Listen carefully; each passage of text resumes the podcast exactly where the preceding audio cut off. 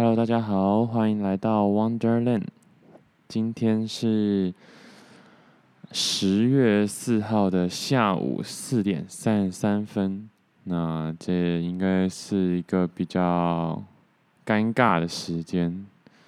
发现最近的录的时间、上传时间当然都会尽量固定啊，但是录的时间越来越不定了。嗯，主要是因为其实这几天，呃，不太希望自己太晚睡。就是尽量不要让作息太糟糕啦，怕自己一下子就没整个就没睡了，所以很早就开始躺在床上，培养一下睡眠的情绪。那这几天的话还算懒，上一次是录是九月三十，我过了。四天，嗯，好，好，好像蛮多天的。那嗯，这几天的话，其实都觉得还是差不多啦。那个秋天的秋天的凉意越来越呃。越来越浓了，像是今天虽然太阳很大，如果像待在房间注重顶家的话，其实都还是蛮热的。不过外面的风很凉，所以我相信如果可以找到树荫啊，或者是一些阴凉的地方，那吹着风应该是蛮舒服的。现在但是还是那种就是睡觉应该会稍微流个汗的那一种凉，就是没有到真的很凉，不会冷，就是。会出点汗，可是风吹起来是很舒服的。那今天一样在永和，这些天气还是一样爆炸好啊！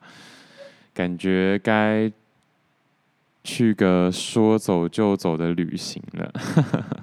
反正现在疫情虽然已经减缓许多了，不过我的工作还是没有办法，嗯，很正常的去，就是。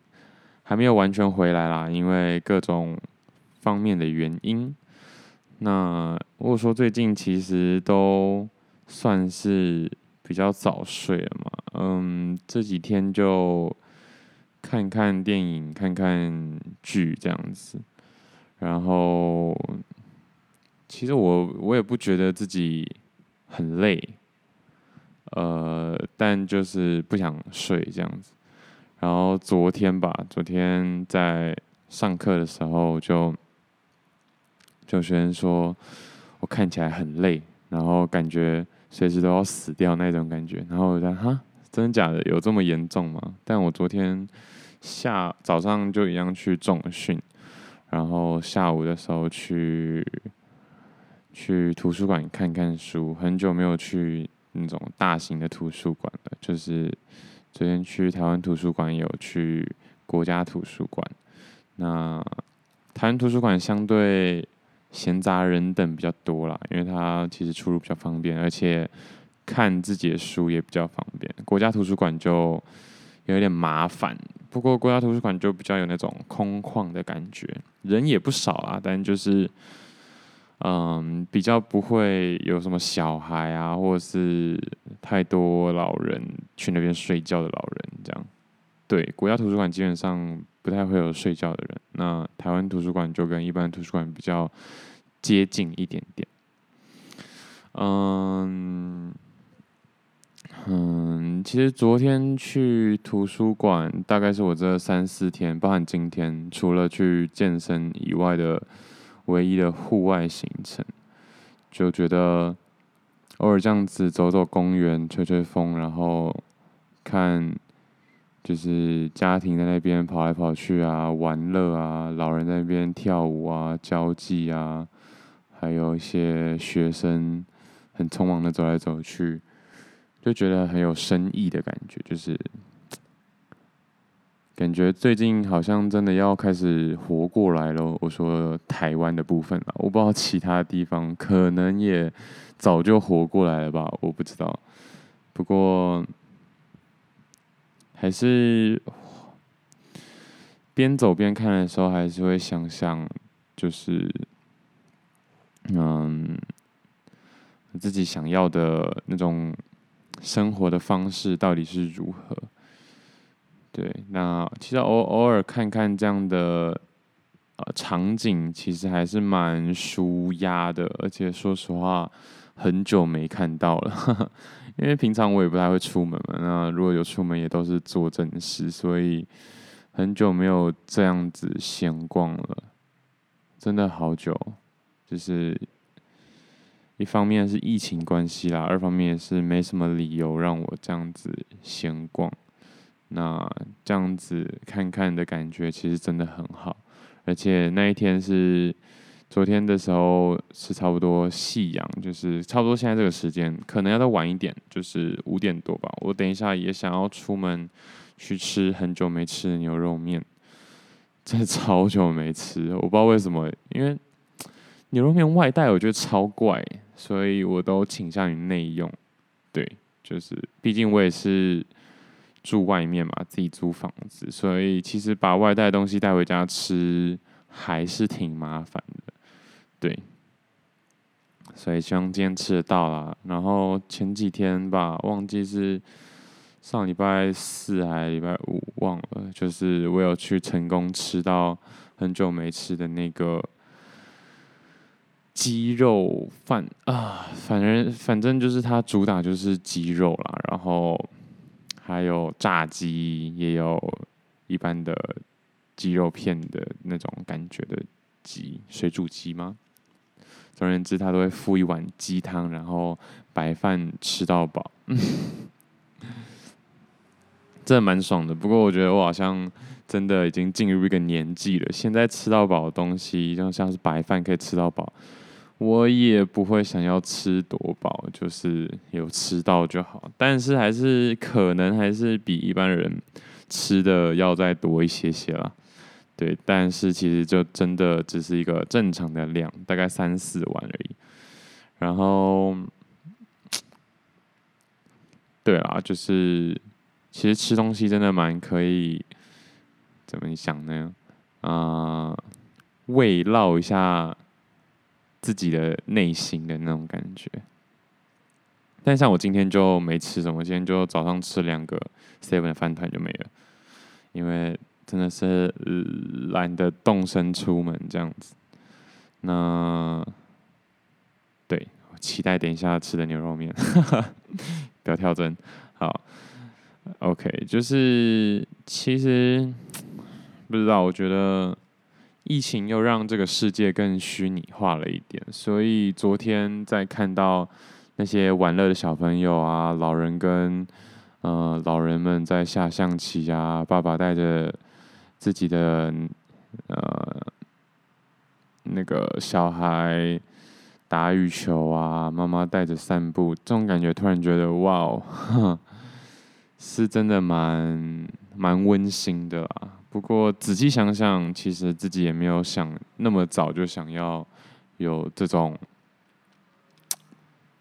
悠哉吗？对，就是温馨又悠哉的生活。不过呢，就是偶尔有这样的场景跟味道，其实还是蛮舒服的。那因为我那时候呃快步走出。图书馆，然后看到这样的夕阳跟公园的场景的时候，就突然很想慢下来，就特意绕了一下。但我也也我也知道，就是我走到摩托车那边上了车之后，等一下又要赶去工作这样子。对，只是哦，我不知道，我觉得这半个月什么半个月？我觉得这半年，说实话。可能真的有放松到吧，对于身体的劳累，可是心里的压力跟嗯，就是紧绷的神经好像也没有到特别的放松下来，对啊，果然就是这种事情，不是说什么呃放你假或者是哎出去玩就有办法做到的，其实。还是很看自己，呃，内心的调试跟调整吧。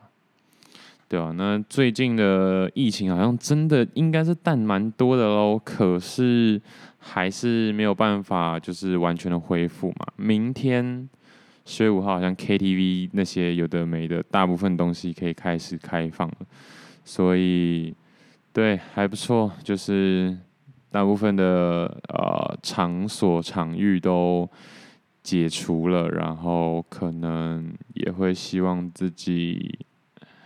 啊、呃，如果真的想做的话，就不要顾虑太多，可以的话就去体验，去去放松一下也好。对啊，我会这么说。其实我相信很多人可能有一些经济压力或者时间压力。其实像我以前就是这样，就是我很想去，可是我还是不能去，因为可能要存钱啊，或者是呃，就是 tight budget 嘛，就是。可能没有办法随心所欲，想干嘛就干嘛。所以，其实对我来说，我相信对很多人来说，大部分的时间啦，如果你不想要妥协于手机，就是这滑滑 IG、FB 的话，可能就会很希望可以找个方式去度过这样子的时间。但是，我相信 还是蛮多，因为毕竟滑手机不用钱嘛，啊，手机也都买了，就想说多用一点。但是。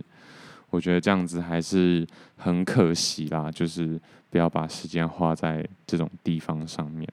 然后出出门的话，对啊，虽然说吸呼吸新鲜空气不用钱，但是你知道那种消费的刺激还是挺还是挺让人受不了的。对啊，总而言之，可能会有人说，呃，有有很就是。有很多种玩法啊，又大部分时候又不需要花到钱，对，是没错。那其实我这几年来也一直都是这样子过活的，只是 这时候就会很想要讨论那种呃延迟满足感的实验嘛，就是之前不是有一个大家应该都听过这个实验，就是。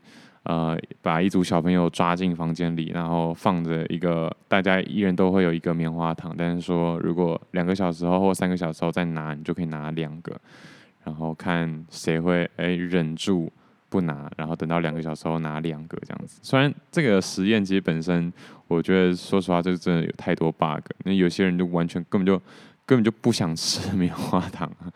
然后有些人可能就是哦没听懂，或者是他想用其他方法吃到更多棉花糖，就是对啊。但这只是一个举例，就是举这种延迟满足的例子。嗯，当然啦，呃，我觉得以很久以前的我，大概国小时候的我吧，可能也会觉得，嘿，就是这完全就是看自制力的问题啊，就是谁谁。啊，谁谁谁，或者是我自己就应该要撑得住啊，要忍得住啊，没忍住就还不行啊，这样个性很糟糕或者怎么样。但就是最近最近这几年，应该前就是很早以前也有说，就是开始研究一些呃穷人的本质，或者是一些心态上面，或者是啊、心理学上面的养成的。书或者是更多面向的实验的时候，就会发现，其实延迟满足感这件事情实在是，呃，不只是违反人性。因为当然，如果你可以去抵抗这样子的人性的话，其实你就某种程度上的呃独特跟那样子怎么，突然想不到很好的词汇，但就是。啊、呃，白话一点就是比较厉害啊，对，就是哎，你有更远大的目标，所以你有办法啊、忍住这样的东西。但是呢，嗯、呃，就是看过这么多 research，然后其实在回来观察自己身边周遭的所有人的时候，才会发现，这真的非常的不容易。那即便是很多呃，像。我自己觉得，我至少在平均值以上啊。我说延迟满足的能力在平均值以上，可能没有到真的很很 top。可是我觉得，嗯，因为我就不说我好了，其实大大家也都会有过过就是穷学生的时期。那呃，你一定会觉得啊，不行，就是很想要买一些东西啊，但但是每个每个月都月底就就没钱了，所以你可能就是要沦落到吃泡面或者是吃面包这种事情，嗯，只为了就是买自己想要的东西嘛。对，那这我觉得大家应该多多少少都会有啦。我觉得不可能没有人会有，因为刚开始接触到这么新奇的东西的时候，其实都会想要，都会心里有一个想要的感觉。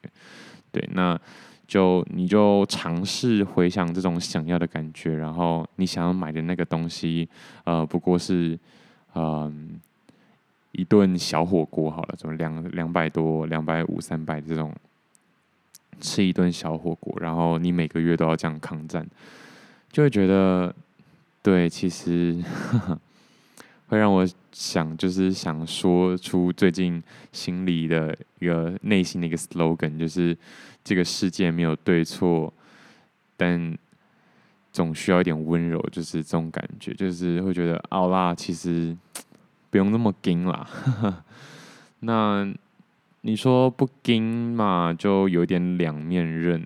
可是真的硬了，也不一定会就代表你有多厉害，或者是你可以成就的事情有多好。嗯，其实这事情是看很多层面的啦，就是也不用说什么哦，那那我在吃上面撑不住，我就永远没有办法做大事嘛。就是也不是这样子，但是只是我自己一个心得啊，因为嗯。对啊，我觉得很多事情，你我自己虽然知道，呃，再撑一下，或者是再忍一下就过去了，可是，可是要多久呢？或者是说，忍一下再撑一下，真的就会有吗？这些都是未知数啊，所以可能很多时候。生活到最后，也就是一个信仰值多不多的问题吧，就你够不够相信嘛，对吧？那其实最近还是会很觉得自己好像太容易说教，感觉不是很好。可是我相信，不知道哎，如果有长期在听的人，希望。可以给点回馈，因为我觉得我有尽量再讲的隐晦一点，不是说隐晦啦，就是没有那种很哦，就就是这样的那种感觉。啊、常常我希望是透过我自己的感受，让大家想想看啦。只是，对啊，对，但有时候情绪来了，或者是心情比较。不好的时候，可以说不稳定的时候，就会一股脑的想要把自己想说的都说完。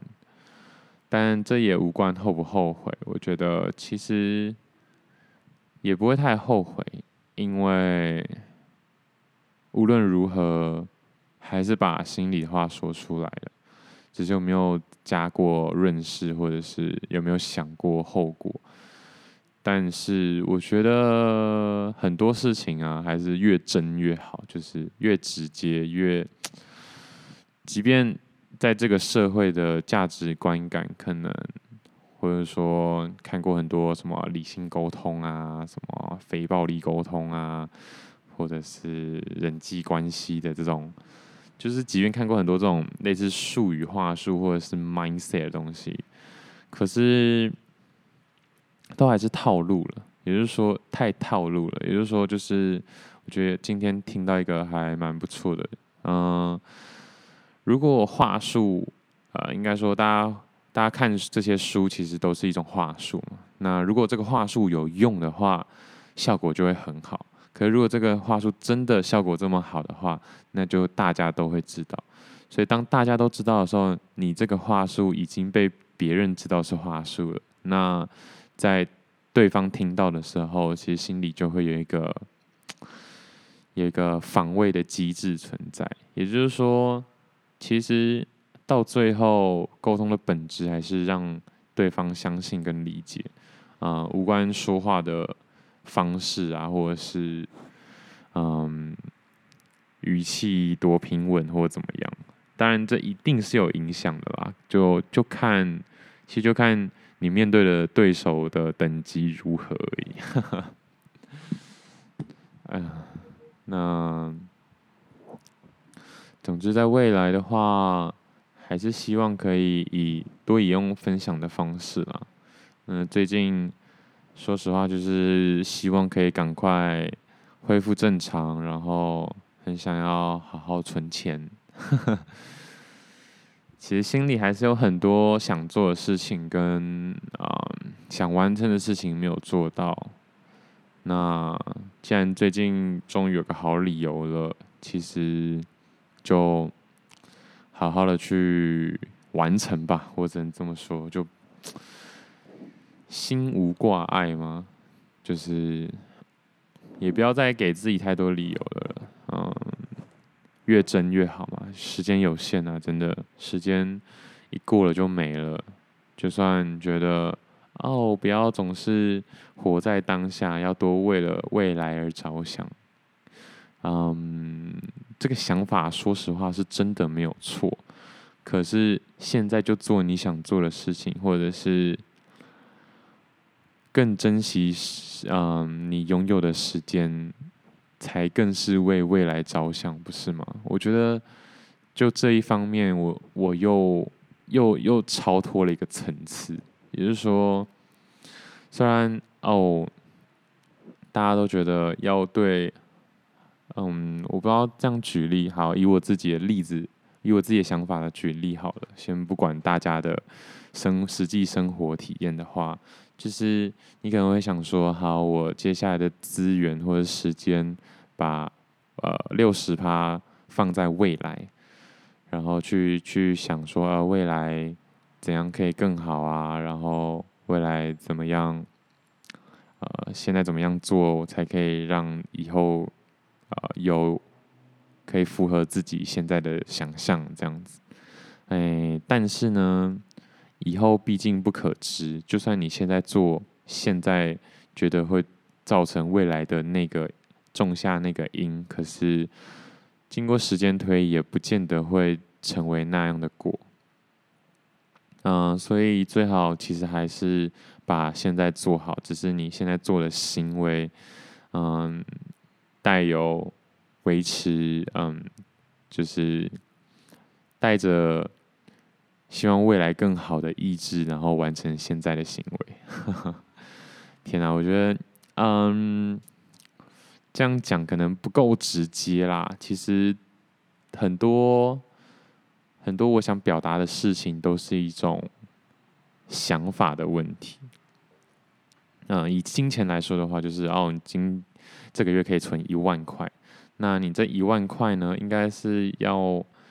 五成还是六成放到呃股市？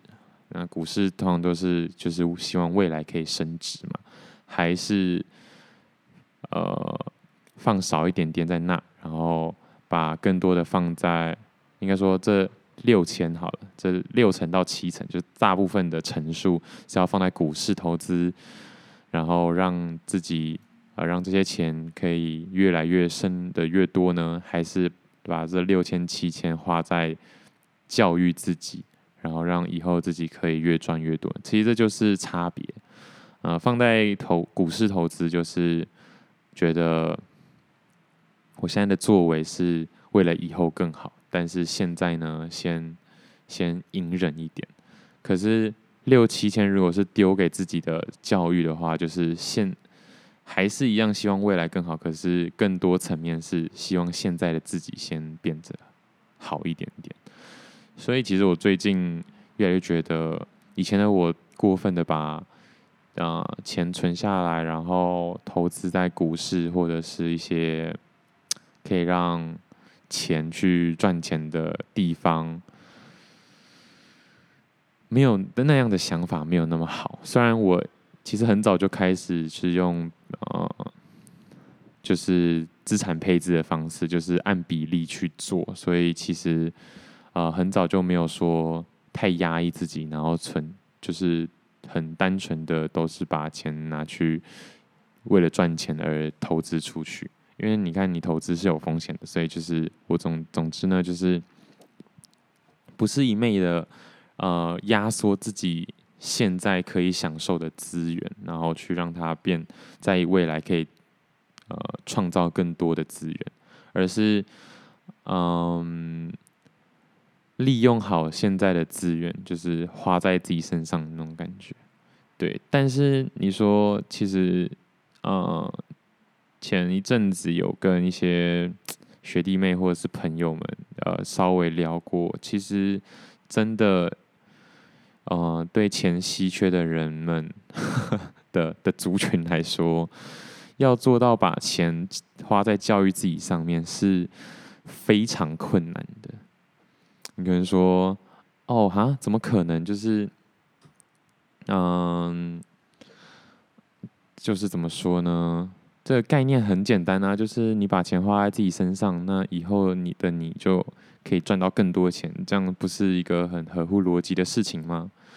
那就要讲到我前面最一开始说的延迟享乐的这个问题啊，呃，因为对很多人来说，教育自己不仅仅是一个投资，也是一种享乐，懂我意思吗？因为其实我刚刚说，前提是对钱稀缺的族群。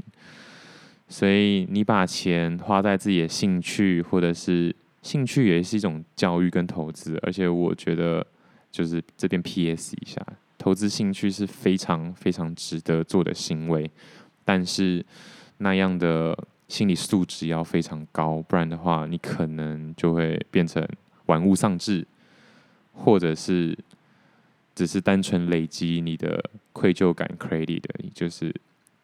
要稍微注意一下。那，嗯、好像我发现，我发现他们都会存很多钱啦。其实对我来说也是一样，就是会花很多，会把很多可以存下来的钱。我不是说真的存很多，我是说以他们，或者是以我的这种收入水准来说，我把很大的一部分的比例都拿来存钱，或者是买股票。这件事，这件事情啊，其实是在。消耗自己的人生，是在磨损自己的该有的一个人生该有的一个价值。嗯，我为什么会这么说呢？因为现在的投资工具太广泛了。那对钱稀缺的人来说，他只要看到一件事情，就是我的钱变多了，然后我的钱因为投资又再更多了。那他其实就是要看到这个数字，那投资自己是看不到这个数字的，所以第一个就没有反馈感了嘛，所以很难投资自己，而且投资自己还会造造成这个数字不断的降低，这对我们来说又是一个非常大的心理压力，因为很多人的账户可能是从零开始的，而且。可能有更多的人是从负多少开始的，负十万、负五十万、负三百万，是从负开始的人，其实很难接受，啊、就是这个数字一直没有起色。那可能很多人就会又就会开始说，哎，那你就不应该投资自己。OK，fine，那就是你还没有到那个时候，先把债还完，听起来算是像是还蛮合理的一件事情，但是。呃，我只希望大家思考的一件事就是，但是人生就这几十年而已。也就是说，如果你只是为了把那负三百，而拼死拼活变成零，然后花了你二十年，呃，我相信如果有二十几岁的青年的话，现在薪资真的是差不多都是三万多四万。嗯，就以我一个不具名的朋友为例。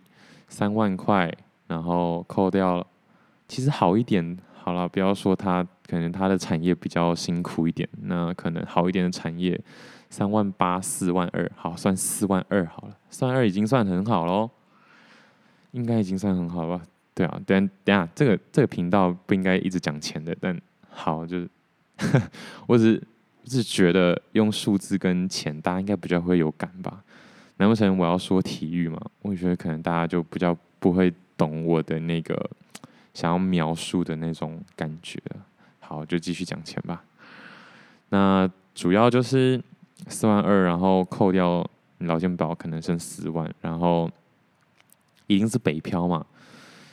以北漂来说的话，租房子惨一点点，好好就是你真的找到很便宜的话，可能七千好，六七千算是很便宜的。然后六七千之后加每个月的网络水电，可能就一个月八千，好，所以四万再减掉八千，剩三万二。那呃，刚刚只是扣掉劳健保，还没有说所得税，所得税可能也是要个一两千啦。以这个薪资就超过四十万都要缴的，所以。好，就保守一点，再保守一点，一千就好。好，剩三万一，然后每个月的网路费啊，或先说网路费好了，可能六七百、七八百。好，但是好，就算七百好了，不要不要一下子，不要一下子就是直接跳一千，感觉哦，你这样越关越多，当然会越扣越多啊。好，所以我们就就七百，三万零七百。那就我所知的话，一个月的生活费吃而已哦，吃而已哦，可能一万吧，吃一万一一万，省一点一万零七百好了，OK 吧？那这样每个月剩两万，好，那你还有你还有你的那个叫什么通勤费？通勤费这个真的是大家不算还好，一算我发现了，因为我自算比较自由业，所以我的通勤费，说实话真的是低到会笑出来，可能是四百吧，三百四百已经很多了。对，那一般的人通勤费可能会落在一千，还算是摩托车，就是你只能骑机车，而且还没地方停车。你要停车的话，一个月还要再多缴五百，所以就差不多一千五，所以你可能剩一万八千五，好不好？这样。这样讲应该也还行，四万二的人哦，然后住这么差，然后吃饭每天只能吃不到一个便当吧，就是你不能三餐都吃便当，但是早餐很少人在吃便当的，所以就是还好。可是你就是没有办法每你如果每餐都一百的话，你一定会爆，一定会爆，因为你不用喝水嘛，不用买水或者怎么样，所以每餐也吃不到一百，然后什么东西里里扣扣。都是最省最省，好一万八。那一万八听起来好像，哎、可能还很多，但是这是还是薪资薪资四万二的，所以如果像我朋友三万的话，可能现在就只剩五六千块。那如果都已经二八二九了，然后还没有拿家用的话，就是拿钱回家的话，其实也说不过去。遑论你如果。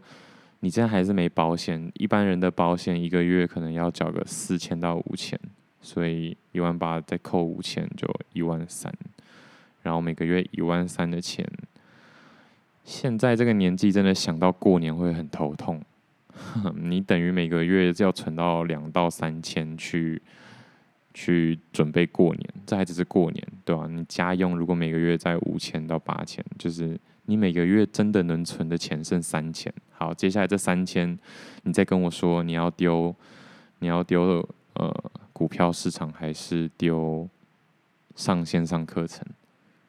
一般的人觉会一定会觉得你只剩三千可以存的，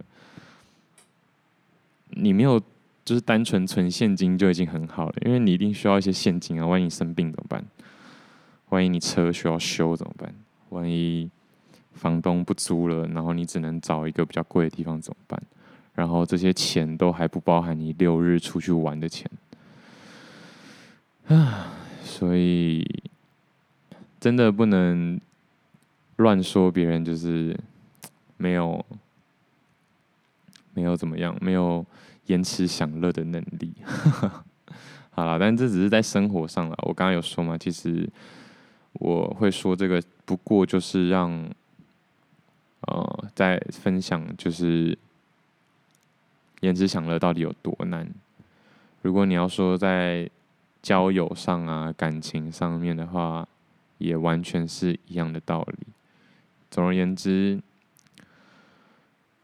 如果真的这么有理想的话，当然是只可以就就只看结果，不看过程。我说这么有理想，就是啊、你很坚定，你就是要那个结果，然后过程多多曲折多怎么样都没差的话，对，那你确实可以只看过程，呃，不，只看结果。可是很难的原因是，你要够相信那个结果，你要真的觉得那样的结果会成真。而且它一定会成真，你才可以接受所有的呃痛苦的过程吧？对，所以这就是它很难的地方。那我觉得现代人可能对感情其实也真的就越来越素食了。嗯。对啊，我觉得在人际交友上面，或者是家人上面，还是觉得越越真实越好。啊、呃，这种越真实越好。当然，当然不会说哦，我真的在意你，我真的在乎你，是这是这是这是基本，而且这还是基本中的基本。更多的还是有没有站在对方的角度想，跟怎样让一个团体更好。哦，我这就不是就上这上次阿德勒说的吗？就是共同体价值。对，就是，哎呀，说这些都有点太文绉绉了。总而言之，这不是一件简单的事。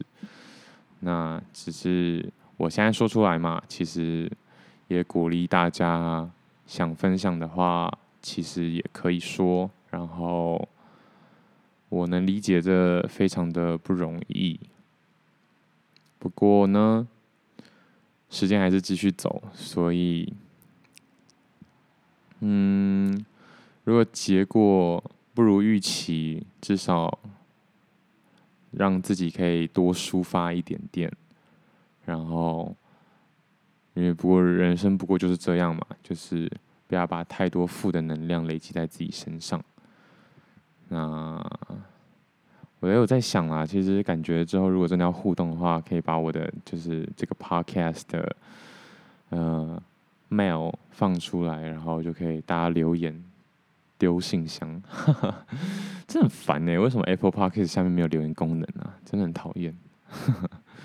好啦，那这就是突然不知道为什么会讲了一大串东西。那最近看的剧跟电影是。呃，同一组演员演的，那这两部电影分别是《喜剧开场时》。呃，我相信很多地方的翻译应该都不太一样。那除了《喜剧开场》这部日剧以外，还有另外一部就是电影《花束般的恋爱》。哦天哪，就是《花束般的恋爱》真的蛮好看的，而且它竟然是今年的电影。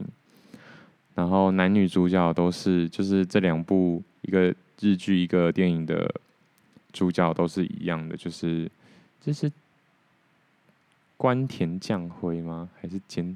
应该是关田将辉吧？跟那个女生是有村架纯。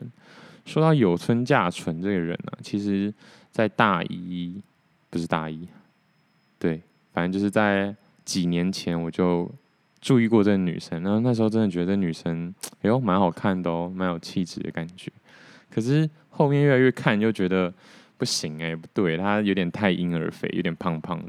可是今年这样子又看，这些时隔就是大概有五六年之久，又觉得对他的缺不能说缺点，他的啊，好也不用讲的这么隐晦啊，他就是嗯，他的肉感，而且那种我觉得不算是太太好看的肉感，越来越变成他的优点，而且他也没有想要再隐藏这件事情，然后变得我觉得真的还蛮有自信的一个人，呃，我相信。他刚出道的时候是比较没有自信的那一种，因为那时候我有说实话特别注意一下他，就那时候会觉得他感觉就是一直很想把头发遮住他的脸那种感觉，就是妹妹头，然后两边的那个发头发一定要很贴脸，就是就是大概这种感觉。但是现在都很敢把头发绑起来，然后然后整个气势跟气质还有自信也都，我觉得跟真的果然长大了那种感觉。那喜剧开场时，这种喜剧开场这部日剧，我真心觉得蛮好看的。虽然前面的那个，应该说主角在里面演的短剧，应该很多人都笑不出来。其实我觉得我自己承认，我一开始看也都完全笑不出来。可是。后面当然就会理解嘛，因为他们演的演的演的短剧就是他们的生活，然后他们想要用另外一种方式把自己的生活表达出来。其实这就是文化的所在。然后其实这样的事情越不好笑，外人越看不懂，就越有意味。也就是说，现跟现在的命跟梗图非常像，就是。你如果不懂的话，你看就觉得哈，这傻小，就是这完全不懂啊。但是你如果有深入去了解的话，你就会觉得哇哦，这个这个真的是很重很重的那种感觉。也就是说，短剧开场这一部日剧，我看了第二遍才，因为我第一遍的时候，嗯，就是哦，原来原来是他们的生活啊，就这样就这样。可是第二遍。的时候，才真的有以他们的那种生活，或者是一点点他们的文化，尽量揣摩他们的心内心的想法跟演绎的方式，才发觉，这就是我觉得我很欣赏的一种艺术。也就是说，这种艺这种艺术就是 不大众，然后他就是没有想要让你懂。但他也希望你懂，呃，其实这这种跟一般人在讲话非常非常的像，就是最近也看很多《艾米丽在巴黎》或者是一些文化的影集，也都完全是一样的概念。嗯，刚刚说的他没有要你懂的意思是，他希望用自己的方式，用啊、特定族群的能。很能理解，或者是他们亲身体会的这种方式，去表演出他们想表达的情绪跟情感。所以这这部分是他们做出来的作品呈现，完全就是演给自己人看的，自己文化圈的人看的。所以这一部分是我刚刚说的，他就是没有要让你懂，因为你就是圈外人，你就是。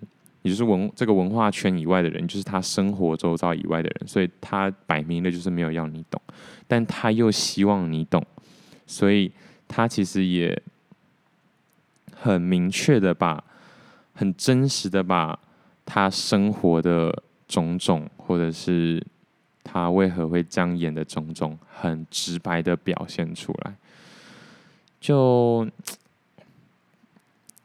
其实只是一个坎而已。所以那个坎就是，如果你愿意去了解，如果你愿意，呃，放下那个看不懂的疑惑，或是啊笑不出来的这种呃排斥，然后去进去，像啊这样有剧透啊？反正像女主角就是后来后来更深入的跟他们一起生活当朋友之后，才发现哇，就是就是些这些短剧有多。意味深远。那以我们看剧的这种上帝视角人来说，应该更能理解才对。不过，说实话啦，就是日本的那种，那叫什么漫才，我真的很难笑。可是，我说认真，这几年也确实有慢慢接受。漫才这种就是日本的搞笑，就是满满的梗，然后满满的吐槽，然后呃一个人丢一个人一定接，就是不留白的搞笑形式。那这种在以前就是好吵，然后好烦，我们一直叫，一直叫，一直叫，然后一直做一个一些没必要的吐槽。可是其实后来才发现，这就是日本文化，因为日本的人在讲话上，就是一般的沟通上，可能就已经太隐晦了，所以他们才会喜欢在哎，就是要搞笑的地方特别的特别的直白。也就是说，可能在台湾，就台湾人来说，讲话都就是嗯，讲话比较直白、比较粗俗的人。然后在表演上就会希望自己比较温文儒雅，是在讲我嘛？就是跟我平常的为人，就是就会讲一些三字经啊，骂一些脏话。所以在做节目或是在做一个特定形式表演的时候，就会希望自己可以有结构，然后词藻优美。你看中国古代的那些文化不也是一样吗？就是因为说话太白话文，所以古文只用文言文。那当嗯。八股到一定程度的时候，那些作品或是表达形式又开始倾向白话文。那当然，这一定是一个复杂的过程啊，还有这也是一个复杂的组成。一定有人是这样，有人是那样，有人是这样，有人是那样。但是你只要知道这个道理，就可以反推为何表演形式需要这样。那。表演形式是这样，你能理解之后，就可以慢慢的玩味里面他想要就是表达的意涵。我个人的感想是这样，对，我也不是什么很有研究的人，纯业余讨论。我只能说，就是漫才真的吵，但是越来越能理解他们可爱之处，而且。就我现在的想法来说，这也是一种温柔。其实这种很直接的吐槽，是绝对是一种温柔，因为因为你的梗我看懂了，所以我帮你做出反应的那种感觉，而不是哦，你说这个很不好笑，呃不，然后大家就不理不讲话，然后就让你难堪。对，那再说一次，这是每个族群文化背景不一样的。呃的地方，所以会衍生出来东西，对，所以有时候，有时候可能在其他地区，呃，讲话不好笑，然后大家就带过，然后赶快讲一个更好笑的，是一种体贴，是一种温柔，但在漫才的世界里就不是这样，我只能这么理解啦。那喜剧开场。还不错啦，就很日本、很日剧的一个日剧，这样子就是很喜欢带这种生活化的东西，然后很咀嚼，嗯，每个感觉就不像美剧很缤纷、很很很冲击这样子，不管是视觉、听觉还是体感上的冲击。对，那日剧就是不喜欢冲击，全全剧一如往常的平淡。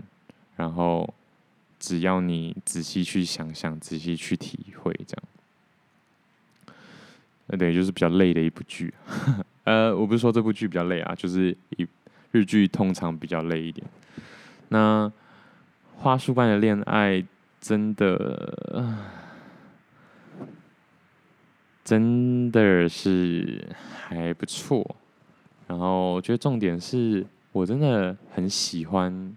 里面的穿搭跟 就是家具的摆设，这里也不讨论剧情啊，呃，只可能就讨论一点点吧。但比较想说的还是那种 抉择啦，然后跟另一半相处的那一种，嗯。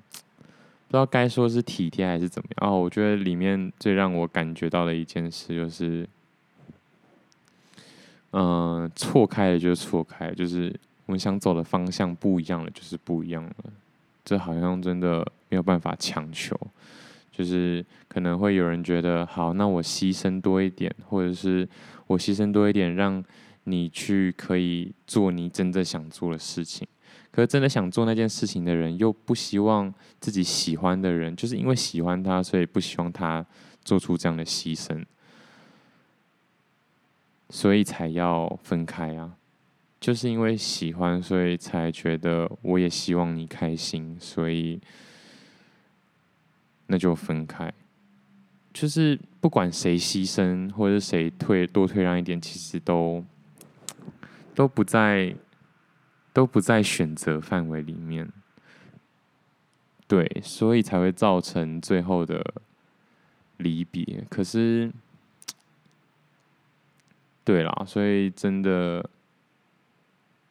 哼，不是说结婚是爱情的坟墓，可是就是难怪结婚会是爱情的坟墓。因为如果真的够爱的话，两个人其实真的基本上是真的很难说，哦，两个不同的个体，然后最后会想要会有一样的共识，想要往一样的地方去。所以只要有稍微的不一样，那就会分开。因为我也不希望你是因为我而换了方向，然后我也不希望我为了我因为你而太委屈自己。就是我说的这些，跟上次说的很像，就是那是一个界限的，不是说完全不能妥协，可是就是对那个界限是存在的，没错。那这部电影就真的舒服，然后里面提到很多很文青的东西，也是一个电影里可以很细的玩味的东西。像是我就很喜欢他们在 KTV 里 KTV 里唱的那首歌，对，就是最近一直在单曲循环那一首，好听。然后里面一些书，有机会的话，等我的日文如果。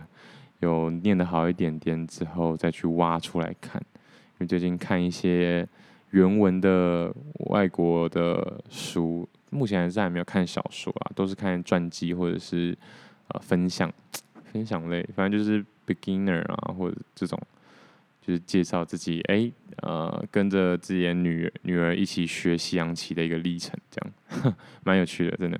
然后这类的书看原文真的是。蛮特别的，我觉得真的文字这个东西，又是另外一个认知边界的一种造模。对啊，这就是，就是我说的那个短句或者是艺术形式的表达，语言就完全是一样的意思啊。你懂？我不知道大家有没有听懂我意思，有点跳，没关系，我稍微讲一下就好。就是大家为什么不觉得，如果都已经这么国际化了，为什么不把语言全部统一就好？对不对？那所以我现在讲中文，其实我很摆明的就是要讲给听中文、会会中文，或者是就是华人圈听嘛。我完全没有想要想要理那个外国人啊，或者是只懂只懂泰文的人听。但是我又希望他们能懂，所以我用我的方式，我用我的语言，我用我最直接的体会，用我最能理解的。表达方式去表达出来，只差哪一步？只差外国人学好中文，然后来细细品味我现在所说的所有的意见跟艺术。这不，这不管是多理性或多不理性，或是超级理性，甚至是机器人，都是完全一样的道理。就是大家都必须跨出那一步。然后，所有的不理解，其实都只差跨去跨出那一步去理解而已。总而言之，就是这样。我发现我我可能这这几这几百这没有几百几十集下来说，总而言之就是这样的次数应该是不少哦。好啦，那。下一个想讲的之后再讲好了，毕竟今天好像明明原本想说好像没什么能讲的，就又讲了太多这样。OK，所以下一个就下次再讲吧。